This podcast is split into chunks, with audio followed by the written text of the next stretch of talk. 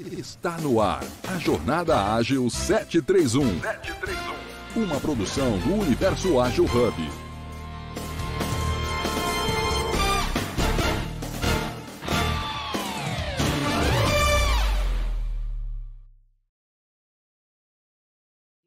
pelo YouTube, pelo Clubhouse, pela. Ai, perdão, esqueci, falei. Calma aí.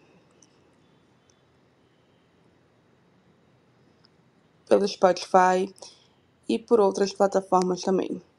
Então vamos começar hoje com a nossa aula de inscrição. Eu sou a Evelyn, mulher cis.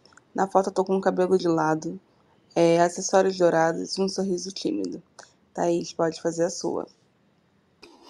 Bom dia, pessoal. É, na minha foto eu tô com os cabelos soltos, cacheados. Eu sou uma mulher cis, negra com a pele clara e eu estou sorrindo. Tio do Cavalheiro, um homem branco, cis, estou aqui de camiseta branca, um leve sorriso em fundo branco também dia incrível. Boa. E aí, é um pouquinho polêmico esse assunto? Talvez sim, talvez não. A gente vai falar um pouquinho sobre o roadmap, né? O roadmap ele tem como um plano estratégico ali apresentar as etapas e os objetivos de um projeto ou de uma empresa em um determinado período de tempo. Ele pode incluir metas, cronograma, recursos necessários e marcos importantes. É, Thaís, eu queria escutar um pouquinho de você. O que, que você acha aí do roadmap? Acha que ele traz uma diferença aí? Que ele ajuda a direcionar? Como é que é? Boa. É, eu sou, atualmente, né, eu sou gestora de produtos, né? sou Product Manager, e para mim o Roadmap ele é uma ferramenta de comunicação. E aí, assim, é, engloba tudo isso que você trouxe agora, né? É, tanto a parte, ele pode, tanto a parte do cronograma, tanto quanto ali você colocar grandes, mar, grandes marcos, mas ele é um facilitador que ajuda as pessoas que estão esperando pelo que você está fazendo, seja um produto, seja um projeto, pelo que você está construindo, ela ajuda a comunicar né? Quando serão feitas essas entregas, o que, que o qual caminho que você vai seguir para você atingir o objetivo ali, né? Então, do meu ponto de vista, o roadmap ele é essa ferramenta, né, de, de comunicação. E aí, assim, existem vários níveis, né? Você pode fazer. Geralmente ele tem ali uma, uma aparência, digamos assim, similar a um cronograma, né? Porque você vai colocar na linha do tempo, né? Ou seja, esse tempo um quarter, um ciclo de seis meses, um ano, ou até mesmo você vai tentar estimar, né? Toda a sua, todo, tudo que você tem a fazer até você chegar no seu objetivo, colocar isso numa linha do tempo. E aí você pode tanto é, descrever essas entregas, né, que vão acontecer na linha do tempo a nível de tarefas, a nível de, de, de entregas de valor, né, e, e, ele sempre vai ajudar a comunicar para quem está esperando, ou seja, para os seus stakeholders, para as pessoas interessadas, para os seus clientes, qual é o caminho né, de desenvolvimento, o que, que você vai ter que fazer, perdão, tudo que você vai ter que fazer até você chegar no seu objetivo. Muito bom. Gilda, quer completar?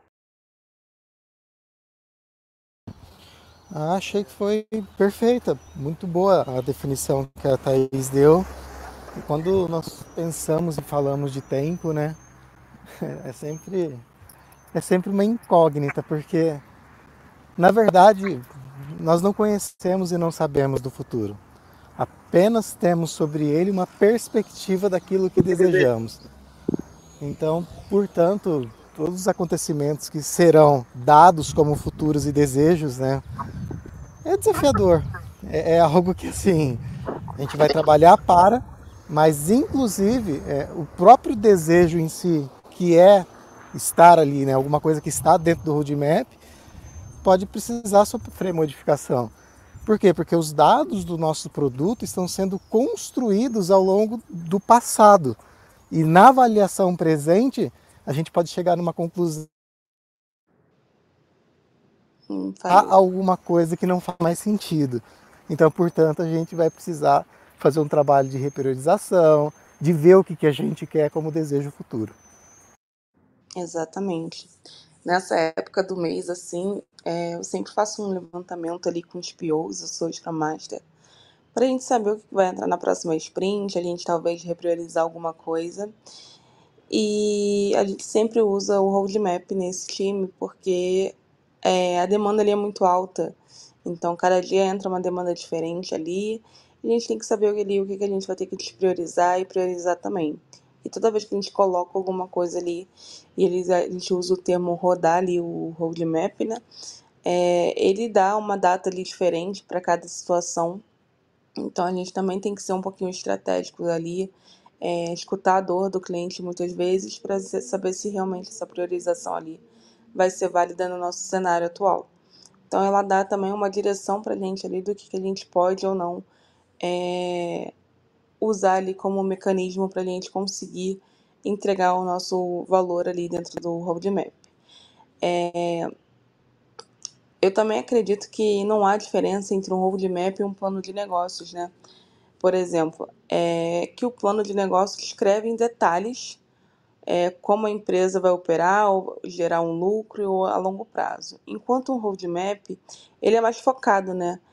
em como alcançar objetivos específicos, implementar mudanças a curto e a médio prazo.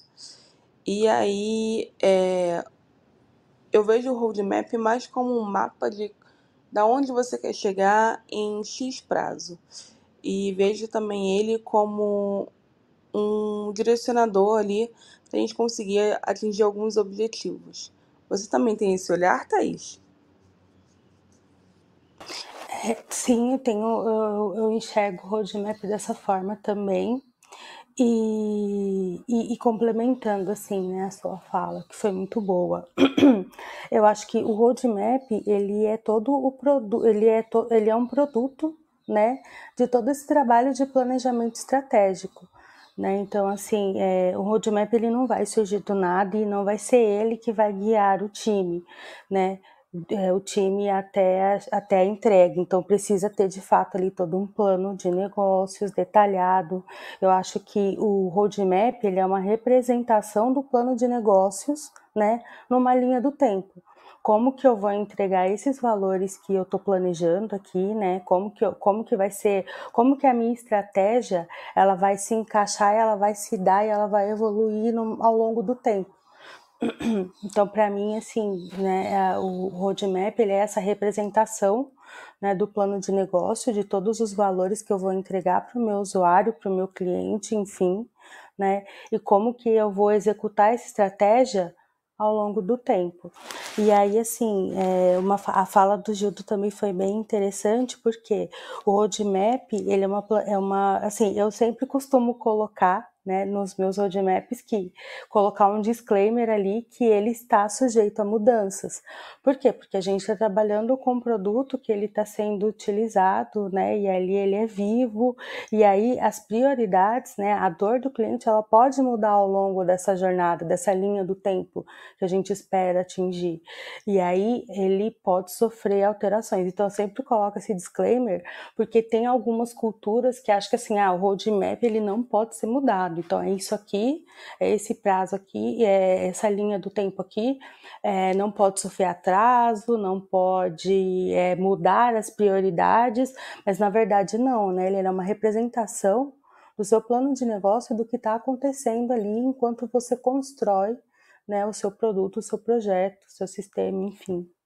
Ô Thaís, você acabou de colocar um ponto aqui que é muito interessante e eu vou me concentrar numa palavra que você falou: cultura. É... Olha que, que, que, legal isso, que esse elemento que você traz organizacional, né, que é a cultura. Porque quando nós temos um produto, e, e, e parece que quando há passagem né, desse produto para alguém fazer, é, os times envolvidos, as lateralidades, vou chamar assim, é, tipo abandonam isso, né? Fala, não é mais minha responsabilidade, né? É claro que é. Né? Não é só você entregar o plano de negócio e alguém vai lá e executar, né? Tem que exatamente estar olhando né, para a evolução, para a cadência, para ver se está realmente aderente à necessidade do cliente e todo mundo acompanhar, inclusive quem fez o plano de negócio, né? Por quê? Porque essa não mudança, essa dificuldade em mudar tem muito a ver com esse comportamento cultural de que eu entreguei para o time da Thaís, agora ela vai lá e faça. Não, é, vamos, vamos entender o que o time da Thaís está entregando, né? E a partir disso, vamos entender como o consumidor está se portando né? É, com aquele produto que nós estamos produzindo. E se precisar fazer alguma mudança estratégica para atender este público, é, façamos, mas façamos em conjunto. Exatamente. É bem isso mesmo. É... Eu, eu costumo, é, por exemplo, assim, quando eu digo que o roadmap ele é uma representação ali do seu plano de negócio, é, na, na minha dinâmica de trabalho eu costumo envolver o time todo né? Então eu como como gestora de produtos, eu atuo diretamente com o time, mas tem casos e tem funções que a pessoa faz, executa ali o plano de negócio e delega para um time, e aí pronto, agora executa aí, né? É, e aí acho que por isso que existem essas existem essas situações né, onde é, o roadmap ele é assim ele está escrito na pedra né? Então aqui é isso aqui que a gente pode seguir, não pode sair uma linha fora disso, e isso acaba gerando muitos conflitos, né? Então por isso que eu gosto da visão de que o roadmap ele é uma, uma ele representa ali o plano de negócio, sim, ele é uma ferramenta de comunicação, né, para eu comunicar os interessados e até mesmo para quem não está envolvido ali direto no desenvolvimento, para ele saber o que, que vem a seguir, né? E, e de fato ele precisa ter, ele não, ele não pode ser essa coisa rígida, essa coisa inflexível, né? Ele tem que estar aberto a mudanças, porque a gente está fazendo algo que vai atender e vai resolver a dor de alguém, né? E aí, assim, por exemplo, dependendo, se, quando a gente fala de um produto, né, se é o produto é uma inovação e um MVP, a gente está testando uma hipótese ali. Pode ser que a gente não, no, a gente entregue ali um MVP e aí tudo que a gente pensou que ia resolver a, a dor do usuário não resolve, a gente tem que mudar a estratégia totalmente. Aí, ah, beleza, eu tenho meu roadmap aqui, já fiz o meu roadmap, então eu não posso mudar? Não, não é assim. Ele representa ali a estratégia. Se eu estou mudando a minha estratégia, o meu roadmap também vai mudar. Muito bom. E a gente tem que lembrar também que a gente tem ali o direcionamento de uma teoria, né? Mas cada time tem uma, uma realidade, a gente precisa sempre ali ter esse olhar também de realidade que a gente vive. É, tem pessoas que trabalham com produtos aí que são produtos vivos que precisa de uma performance rápida, então a gente muda muito rápido. E a gente tem que atender também as dores do cliente, que pode ser inúmeras. E quando a gente faz um produto, a gente não faz um produto pensando em apenas um cliente, né?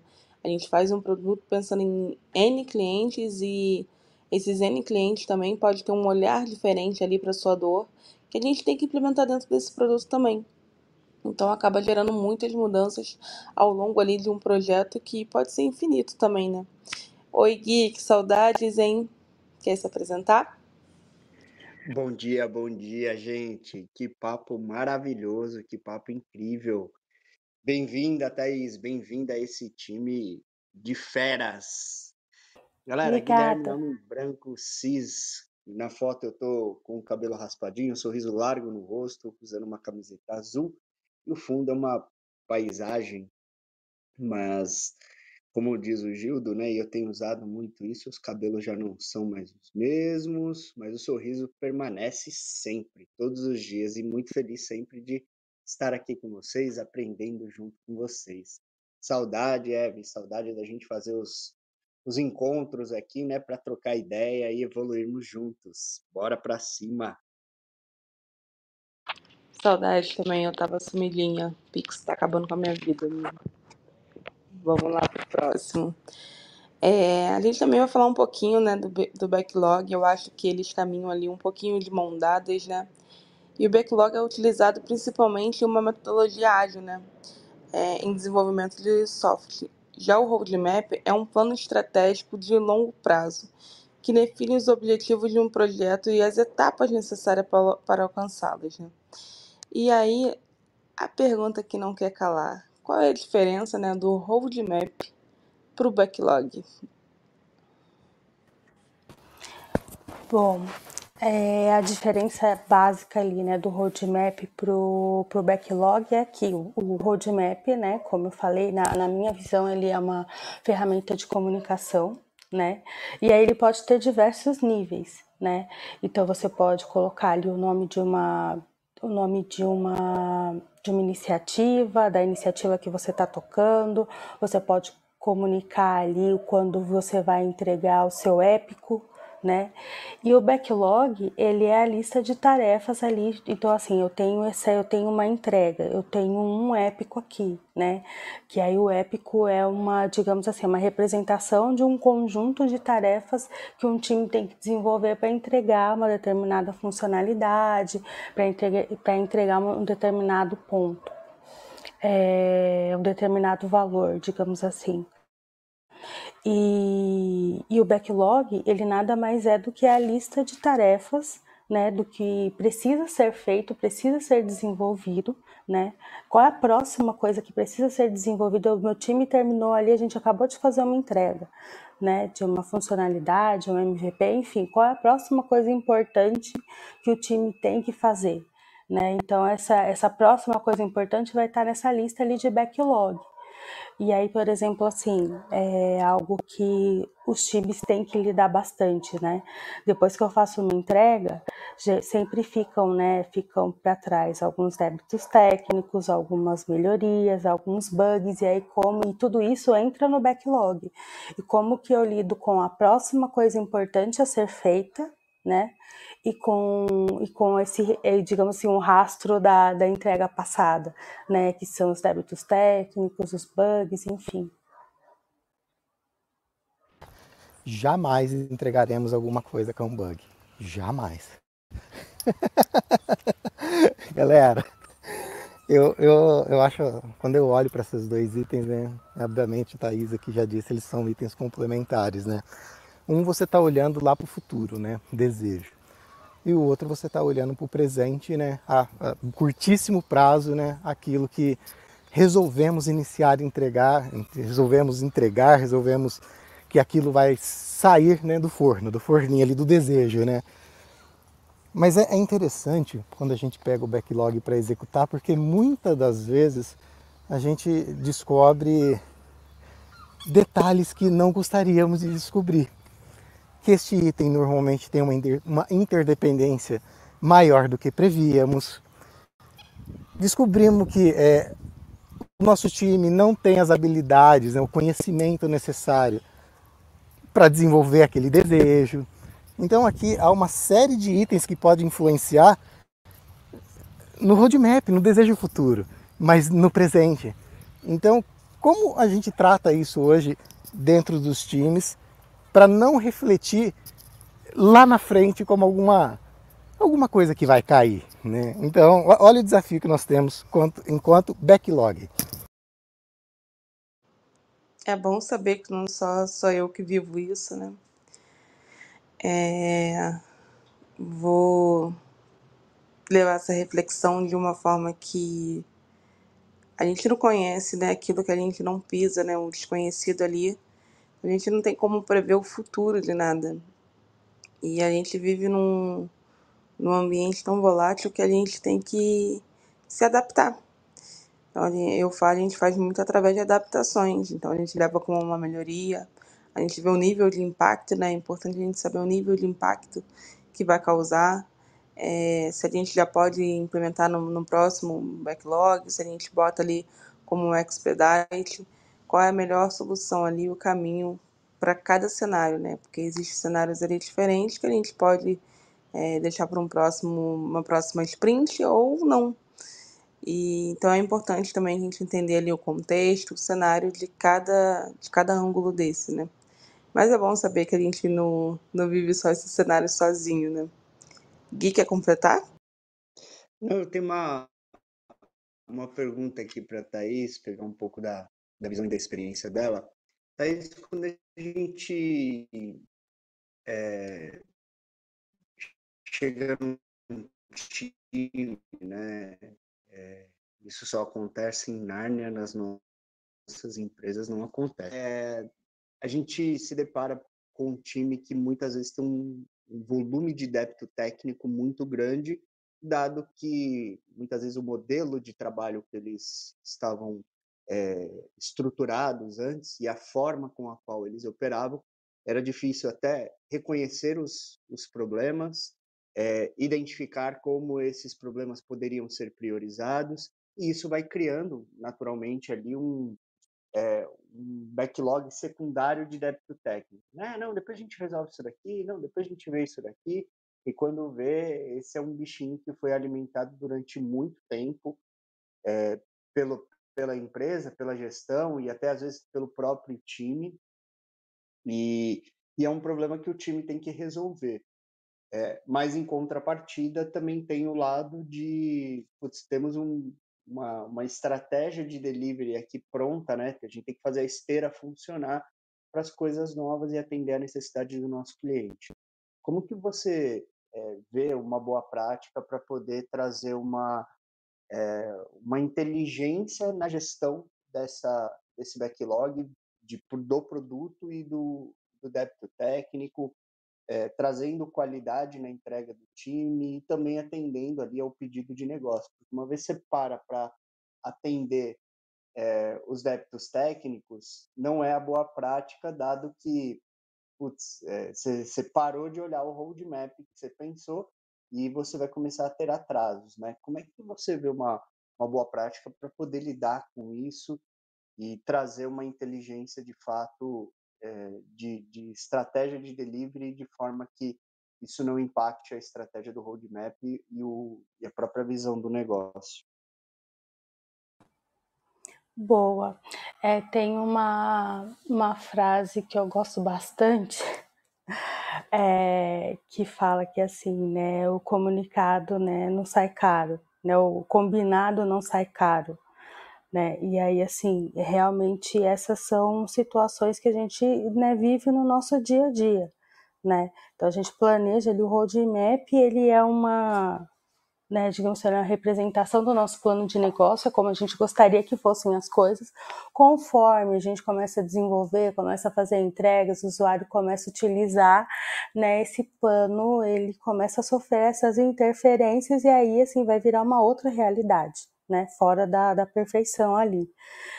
E aí, assim, como lidar com esses débitos técnicos? É, na cultura de produto, né, a gente tem uma prática de tomar as decisões, né, pensando ali centradas no usuário. Então, assim, beleza, eu preciso entregar valor para o meu usuário. Qual é o risco que eu estou assumindo? E, e, aí, beleza, o time enxergou ali um débito técnico qual que é o risco que eu estou oferecendo para o meu, meu usuário, para o meu cliente, para o meu negócio, né? É um risco para a empresa, qual o risco, né? Então, assim, é a primeira reflexão que eu faço com os meus times quando, quando isso acontece. Qual é o risco que a gente está correndo com isso.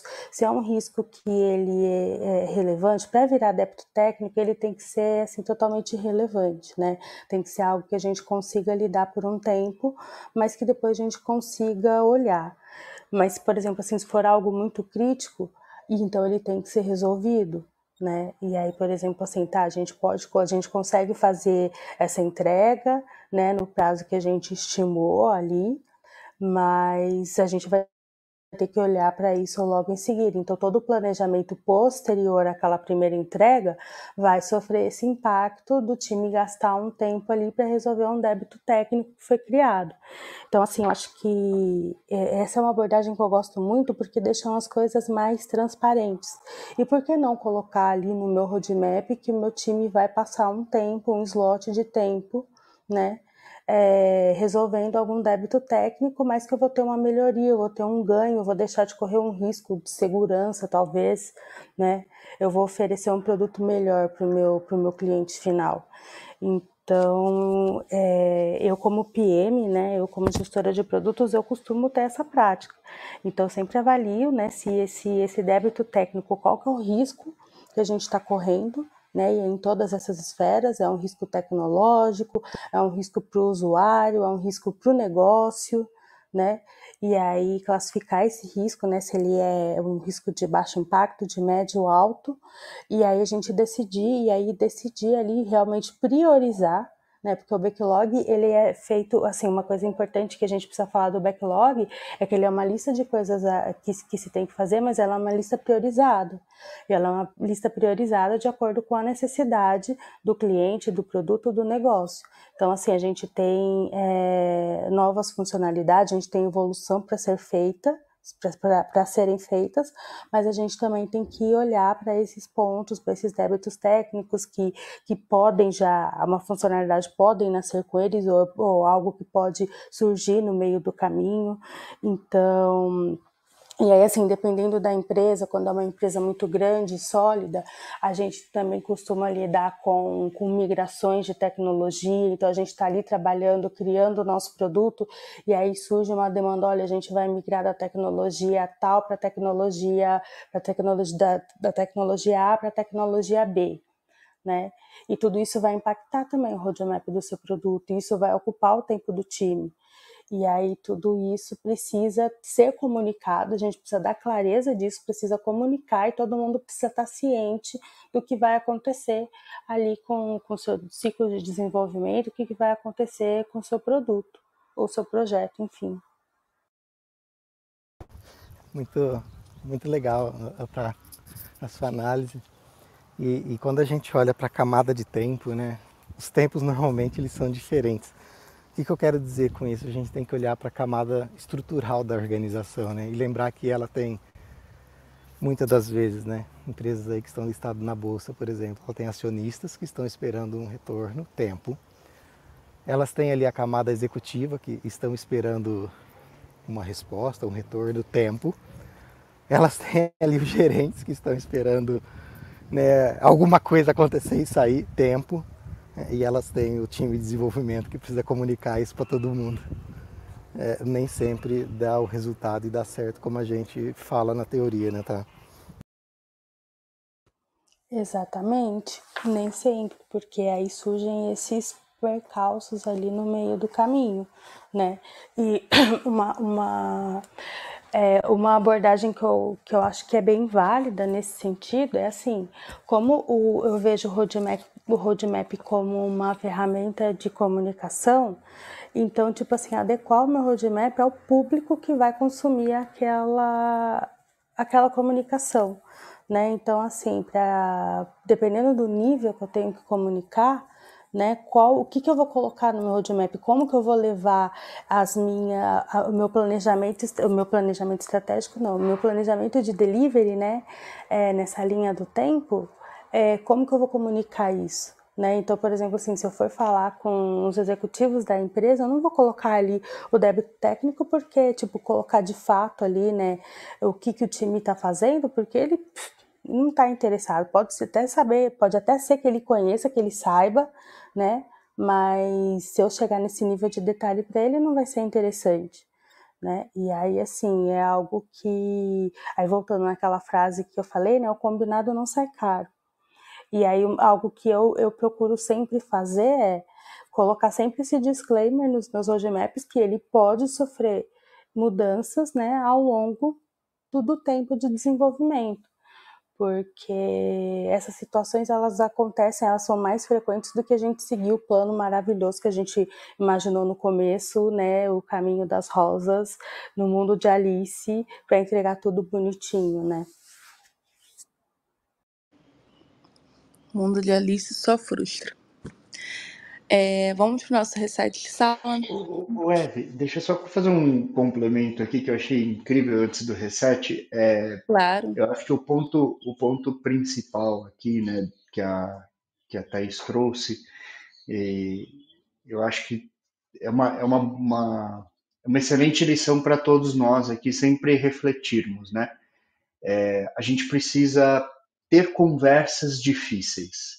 E ter conversas difíceis é, é parte do papel da pessoa de produto que está é, liderando aquele time, que está liderando aquela estratégia de produto, ou do produto, como aquilo está impactando o cliente. Então, ela trouxe o elemento do risco que isso está gerando ou para o negócio, ou para o cliente, ou para a empresa como, como um todo, né? É, então, é uma vulnerabilidade que põe em risco a segurança da empresa é algo extremamente importante. E fazer os acordos de acordo com aquilo que está sendo apresentado. É, olhar para a empresa e olhar para o produto é fundamental. É, então, olha isso como uma gestão de riscos. Né? A gente vem falando há praticamente quatro episódios aqui sequenciais sobre gestão do risco, né? que agilidade precisa de gestão do risco. Então, eu achei incrível esse ponto de traz ali esse, esse assunto, coloca esse assunto de uma maneira é, clara, e faça os acordos. E o combinado não sai caro para ninguém, como a, a Tá falou aqui, eu acho que o caminho é de fato esse, né? É, traz a liderança para jogar com o time, traz a liderança para jogar também é, um, um, jogo de priorização, de repensar aquela estratégia, porque é um processo extremamente complexo, porque eu, o que eu vejo acontecer muito é que o débito técnico vira o famoso caça às bruxas, né? Ah, mas por que, que esse débito existe? Por que, que isso ficou assim? E aí querem apontar culpados e não focar naquilo que é, que é relevante. Quando você traz luz para essa discussão de risco e qual é a nossa tomada de decisão aqui, você leva a conversa para um nível mais executivo, você leva a conversa para um nível de tomada de decisão, de acordos importantes, e isso é extremamente relevante. Eu deixei até isso aqui anotado, porque é um, é um excelente insight para que todos nós possamos sempre refletir. Pode parecer algo trivial, mas é, que todo mundo deveria fazer, né? Mas passa batido no dia a dia. A gente fala, ah, não, isso daqui a gente consegue resolver. Ah, não, isso daqui o time consegue fazer acordos aqui internos e, e, e trocar. Putz, será? Será que trazer o, o, a liderança para jogar trazer conversas difíceis para a liderança não vai dar mais empoderamento para o time, vai empoderar o time a tomar as decisões também. A gente fala muito sobre é, a distância da liderança com o time, e eu vejo que essa estratégia que a Thais trouxe tem um insight super importante para isso, de como é que a gente aproxima a liderança de uma forma estratégica é, do time, como a gente leva o time para uma conversa mais estratégica para melhor tomada de decisão. E aí a, os acordos são feitos, ajustes são feitos e tá, tá tudo certo, né? O caminho de Alice ali, como a Tata também falou, eu achei fantástico, porque é isso, não existe o caminho bonito, o caminho perfeito, né? É, vai ser uma, é, um desafio e o papel da pessoa de produto é esse, é como é que a gente faz a gestão desse desafio. Faz sentido aqui, é, tá, toda essa leitura que eu tive, essa conexão? Antes da Tá falar, eu quero usar uma, uma, uma licença poética aqui, tá? E para usar sarcasmo, claro. hein? É, dias felizes, então, é só quando o resultado é positivo? Ha! Boa, muito bom. Eu acho que faz sentido, sim, né? É isso que você falou. E assim, é, eu costumo também levar essa reflexão do risco para o time também, né? Porque o time, no caso de, de produtos, é, o time ele tá, ele, é, ele tá desenvolvendo, ele faz parte ali, né? Eles não são meros desenvolvedores, né? Eles também são, têm a responsabilidade, têm a carga de responsabilidade deles sobre aquele produto que a gente está desenvolvendo. Então essa reflexão ela tem que ser feita ali por todos, né? Todo mundo tem que ter esse senso de responsabilidade é, pelo que está sendo entregue, né? E assim cada um com o seu, cada um com ali com o seu chapéu né? Ali com a sua, com seu nível de responsabilidade, né? Mas todo mundo tem que, tem que se sentir parte daquilo que está sendo feito, desenvolvido e que está sendo entregue, né? Aí, mediante disso, me gerou uma pergunta. Como que eu vou gerar essa conexão quando o gestor talvez não confie tanto no time. é, aí é complicado, né? Então, assim, é, o que, que, por exemplo, assim, é uma situação que eu já, já passei, é, já tive uma situação semelhante a essa. E aí, assim, que, qual que era o contexto, né? Por exemplo, assim, era uma tecnologia muito disruptiva e o time não tinha tanto conhecimento, né? E aí, assim, é levantar a mão e pedir ajuda, né? Então, assim, se eu preciso ter profissionais que tenham mais conhecimento numa determinada tecnologia, num determinado método, e eles não têm, então é levantar a mão e pedir ali uma, uma ajuda, pedir para que eles sejam desenvolvidos, para que eles tenham, que eles façam treinamentos relacionados a isso, né? Porque, é, querendo ou não, aquilo é o que eu vou entregar, né? É o que eu preciso, é é o, eu, é o produto que eu estou entregando. E aí, no meu caso, eu levantei a mão e pedi ajuda, né, para que eles fossem desenvolvidos, para que eles tivessem o treinamento correto, né, para poder ganhar essa confiança, né? Porque é assim, por que, que um, um, gestor de produto, um gestor de projeto não confia no time, né? É, porque geralmente ali existe algum gap de, provavelmente existe um gap de conhecimento, né? Ou existe um gap de conhecimento, de, de proximidade daquela pessoa que está gerindo né, aquelas entregas com o próprio time, né? Então ela não conhece o time, ou então existe algum gap dentro do time. Então, assim, pode ser um gap da tecnologia, e aí assim, é buscar ajuda. Porque se a gente precisa entregar, né?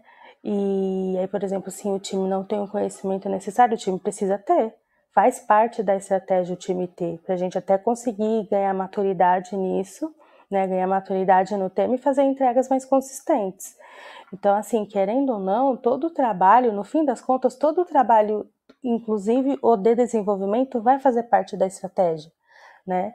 E aí, assim, beleza, o time é o que vai construir, o time é o que vai pôr a mão na massa, ele é que vai gastar tempo, né, para poder tornar aquilo que a gente planejou realidade.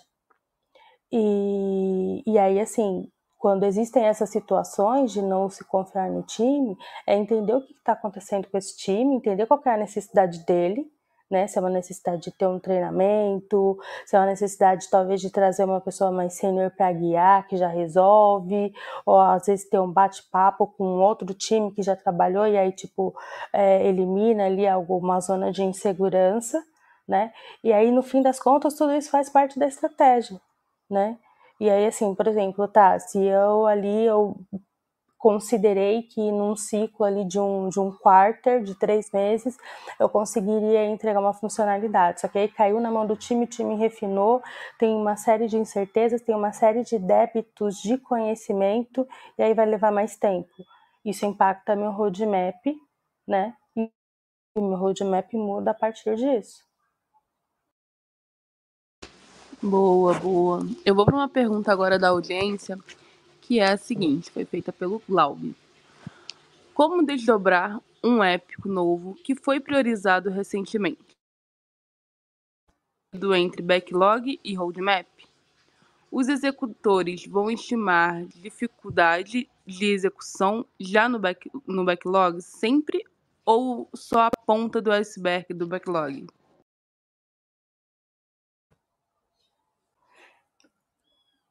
Como que eu costumo lidar com o backlog, né? O backlog, né, ali é uma lista de tarefas que a gente precisa fazer e ele tá priorizado, né? Um épico, qual que é, assim, o épico é algo que a gente é uma, é uma quebra ali, né, de, uma, de algo que a gente precisa entregar, que precisa ser feito, e geralmente ele tem uma, uma a gente tem um nível de incerteza muito grande. Então, às vezes, um épico, ele, por exemplo, assim, eu sei que eu preciso entregar é, um cadastro, eu preciso criar um cadastro. Como que vai ser esse cadastro? Vamos supor assim que eu não tenha nenhuma visão sobre qual, como que vai ser esse cadastro. Então eu preciso pegar esse cadastro, muitas vezes ainda precisa fazer um discovery desse cadastro, trazer o time para esse discovery, para o time entendendo e, e, e, vendo ali, né, como que, vamos supor, como que a concorrência da minha linha de negócio lida com essa parte de cadastro, enfim. E aí a partir desse entendimento de tirar, assim, de, de digamos assim, de aproximar mais a visão, porque o Epic ele tem uma visão muito macro. Eu estou olhando de cima, então tá, eu preciso fazer um cadastro de clientes. Então agora eu preciso descer essa visão. Como que eu vou fazer esse cadastro de clientes, como que o meu concorrente faz, pego, trago exemplo, é, o que que, tipo, qual que é o cadastro mais legal que existe no mercado, pego, trago esse exemplo, esse cadastro vai funcionar para o meu cliente, como que o meu cliente gostaria de preencher o cadastro dele, aí vou lá, rodo uma pesquisa, pego todos esses insights, beleza, pá, aproximo a minha visão. Aí, beleza, aproximo a minha visão, e aí, a partir disso, tem uma metodologia que eu gosto bastante é, de utilizar para fazer essas quebras, que é o User Story, é, User Story Mapping, que é de fato ali mapear as histórias do usuário. Então, eu pego o meu usuário, coloco ele numa, numa linha ali de fluxo, como que ele vai atingir aquele objetivo com o meu produto, e aí dentro daquelas etapas que ele vai que ele vai percorrer, cada uma delas ali vira viraria uma história e aí eu vou fazendo essas quebras, né, do que, que eu preciso desenvolver, do que, que meu time precisa desenvolver para entregar aquela história, para entregar aquela etapa, para tornar aquela etapa é, real, né? Transformar aquilo numa funcionalidade de fato. E existem outros, outras metodologias também que as pessoas também usam, que os PMs costumam utilizar. Então, tem o PBB, é, deixa eu ver se tem mais alguma outra que eu estou lembrando. Não, estou lembrando só do PBB e do User Story Mapping, que é uma que eu sempre, é, para mim, funciona muito bem, né? Dar essa visibilidade ali para o time fazer e a gente conseguir quebrar esse épico, né? Então, assim, eu diria sempre tentar aproximar a visão, né, para poder fazer essa quebra.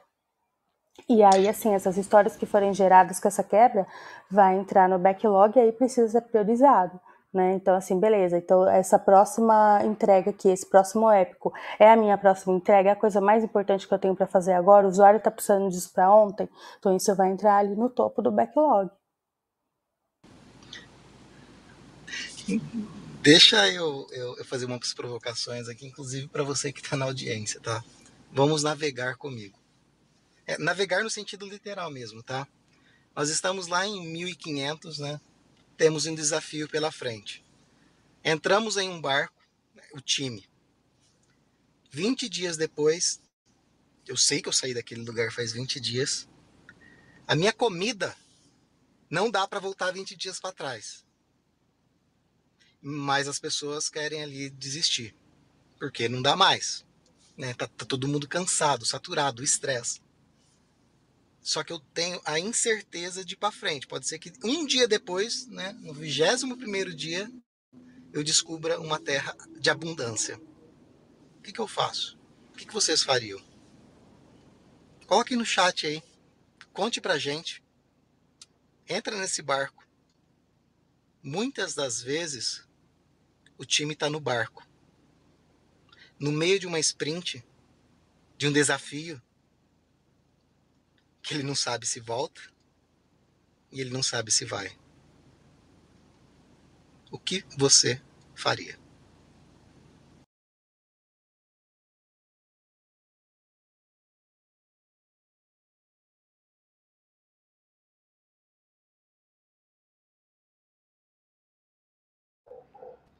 Ô, Gildão, acho que você deu é, um, uma coisa aqui, né, um, um insight super legal, é, conectando com o que a Tata também trouxe, né?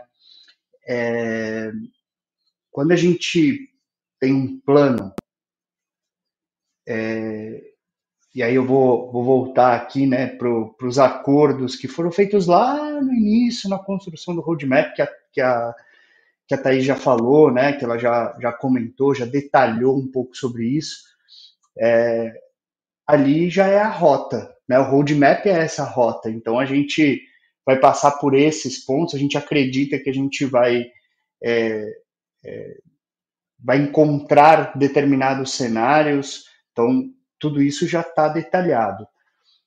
É, muitas vezes, e, e eu vou te dizer, 99,9999%, e essa é a beleza da agilidade, na minha perspectiva, é que é um caminho de incerteza. Muitas vezes a gente não vai é, encontrar aquilo que a gente imaginou. Por quê? O vento mudou, as ondas é, é, começaram a mudar e puxar o barco para um determinado caminho totalmente distante. A gente pode se deparar que a gente está rodando em círculos Então, essa é a importância da pessoa de produto, do papel aqui da, da Thaís, de olhar e falar, gente, para, calma. A gente está rodando em círculos, a gente é, não está conseguindo de fato se desenvolver, evoluir, a gente não está conseguindo dar o próximo passo. Vamos voltar a olhar para o nosso roadmap e entender aquilo que nós tínhamos pensado lá atrás e o que está acontecendo agora, o que, que o cenário está nos mostrando. E aqui vem o contexto, o contexto do o que, que a gente está vivendo agora. Esquece o futuro, começa a olhar o hoje, o contexto atual, as narrativas que estão sendo apresentadas dentro daquele time, porque você vê um time que muitas vezes está em confusão. É, uma, outro episódio aqui a gente estava falando aqui, né, de é, um time que muitas vezes está em conflito, que nem sair para almoçar junto, tomar um café junto, é, eles fazem. Então, olha a importância de você olhar o todo dentro de um time e não só o backlog pelo backlog, ou roadmap pelo roadmap, ou conhecimento pelo conhecimento. Eu preciso ter uma estratégia de gestão do todo para criar é, a segurança que a liderança é, é, precisa para tomar decisões. Então, é, a gente só consegue conquistar a autonomia de um time quando a gente demonstra claramente que nós temos segurança na nossa tomada de decisão.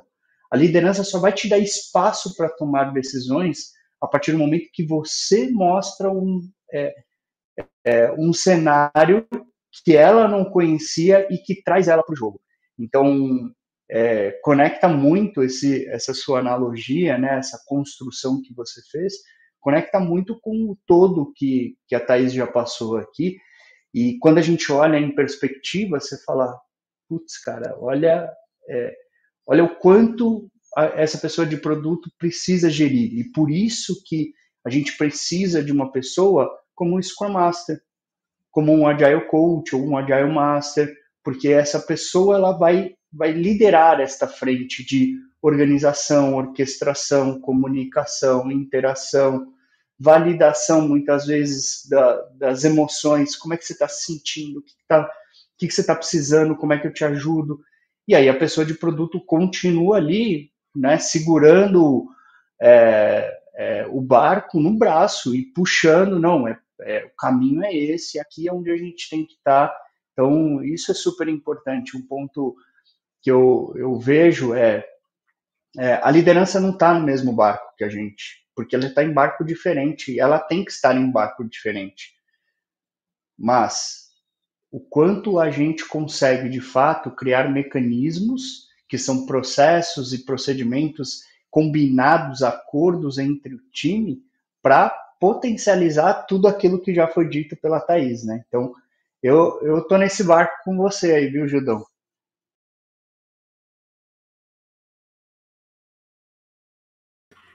Bom dia.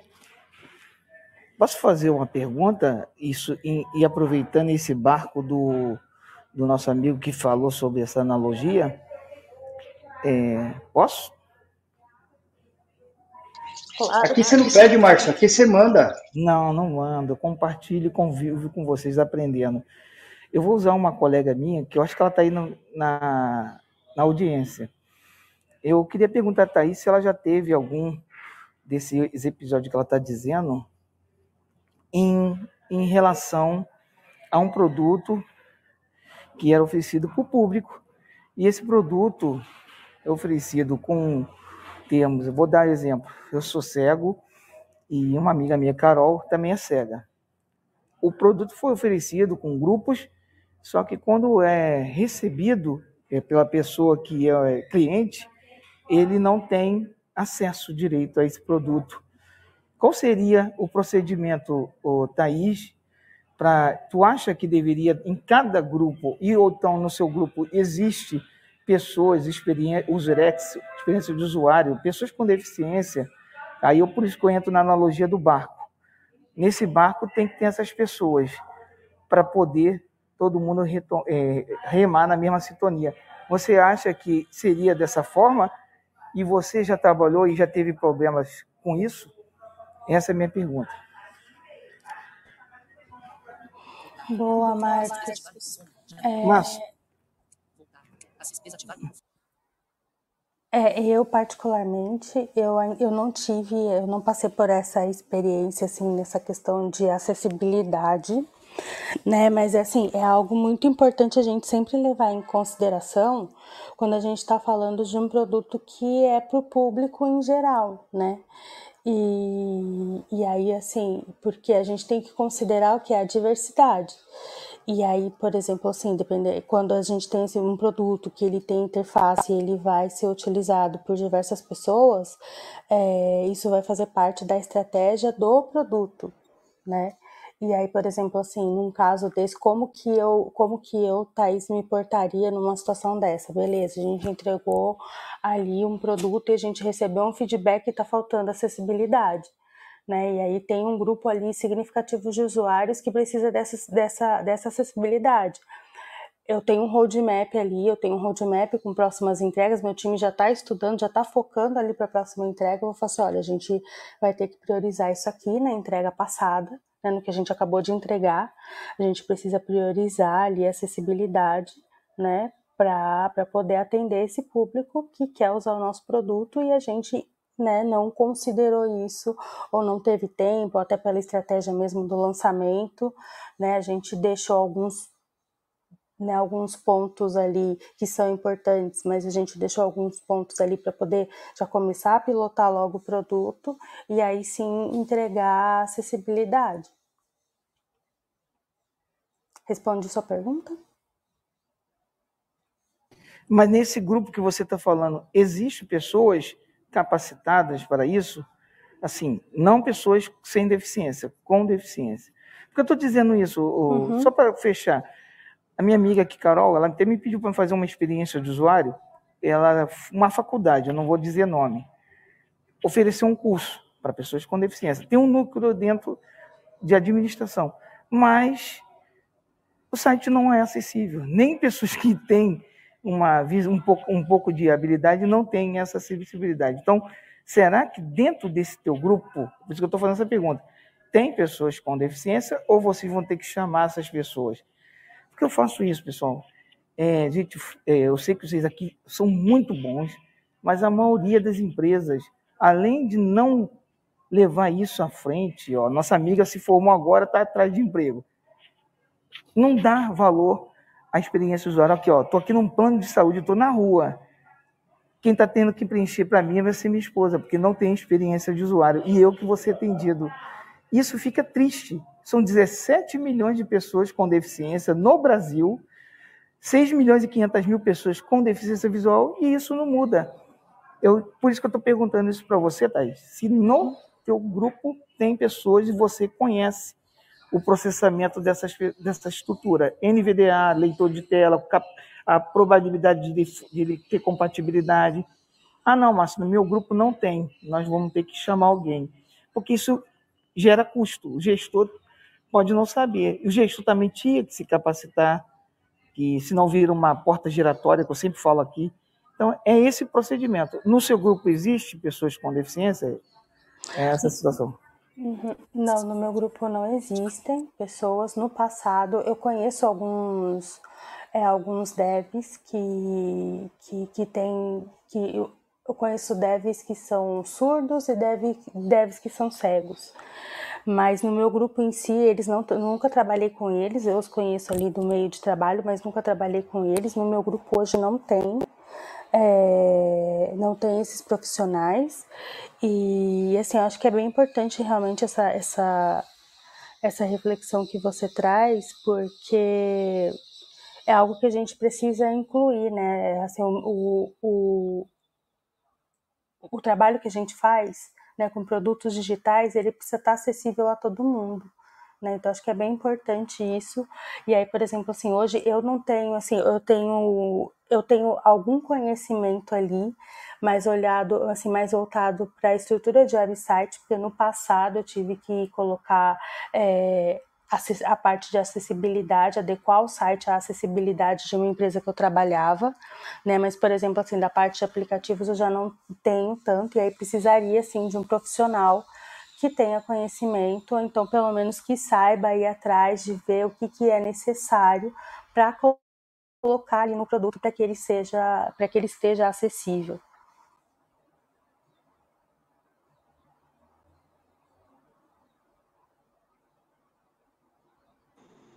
Muito obrigado, Thaís. Eu só Mas trouxe sim. isso para refletir mesmo, porque acho que é importante.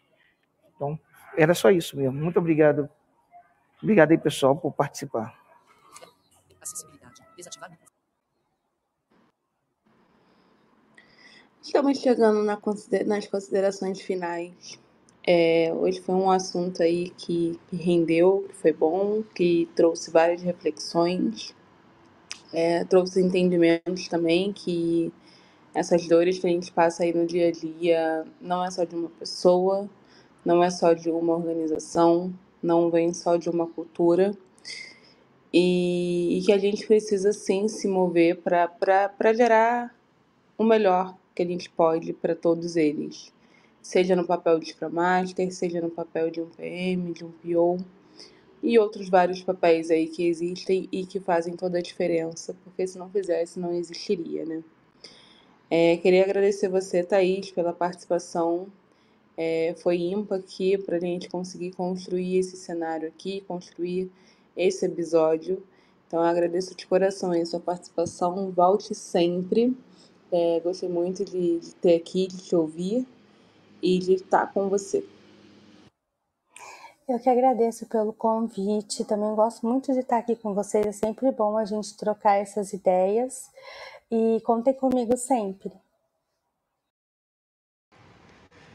Galera, eu quero. O Evelyn, coloca. Guilherme, terça-feira, Thaís, convidada já, Márcio, coloca no backlog. Eu quero tacar fogo aqui num assunto que é o seguinte: eu sou uma startup. Hoje eu tô, eu tô meio filosófico hoje, né, gente? Vocês perceberam aí.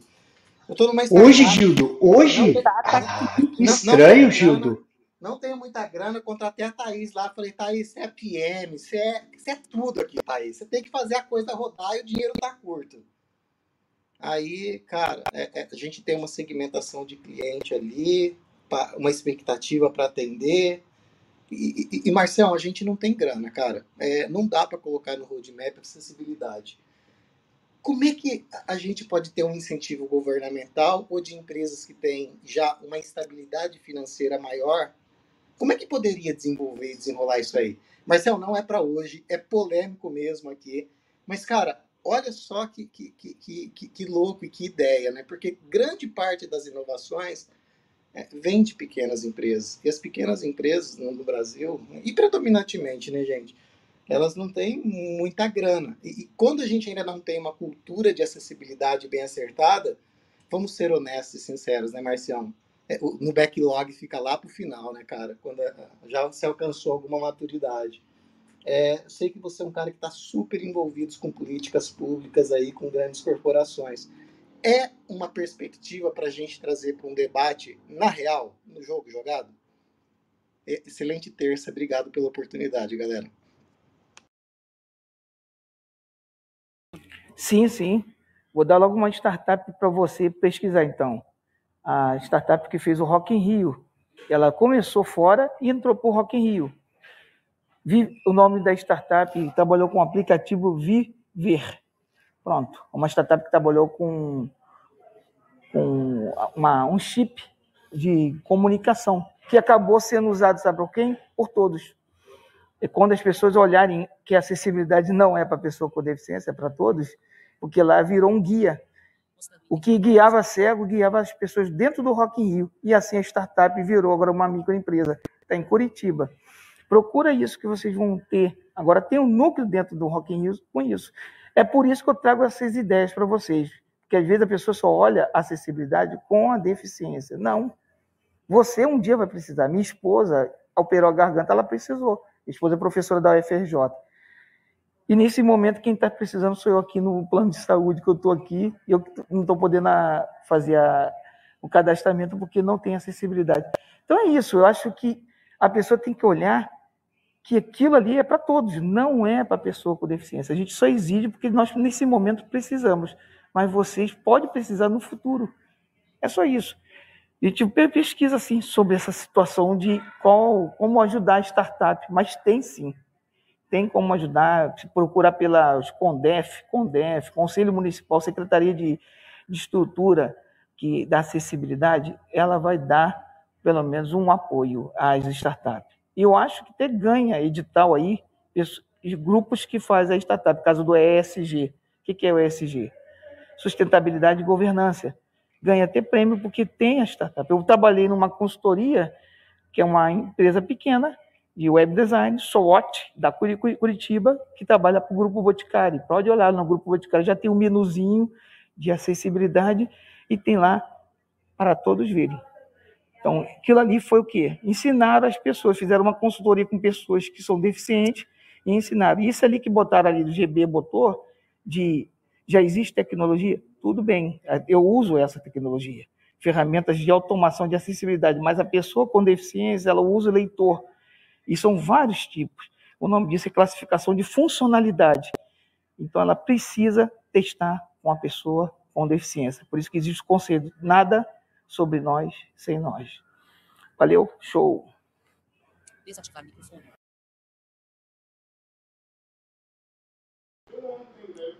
É isso então, gente. Terçou. Um beijo para todos. Terçou, galera. Boa terça para vocês. Obrigado aí por ter Você tem clareza dos desafios da sua equipe, eficiência, produtividade, colaboração, alavancar resultados. Conheça o Universo Ágil Hub. Temos experts nas áreas de transformação digital, RH, marketing, jurídico, produção, operação, tecnologia, finanças e estratégia. Somos mais de 50 experts preparados para ajudar você a alavancar seus negócios. Preparado para explorar juntos seus desafios? Tudo em um ambiente seguro. Os melhores experts do mercado para ajudar seu negócio você encontra no Universo Ágil Hub.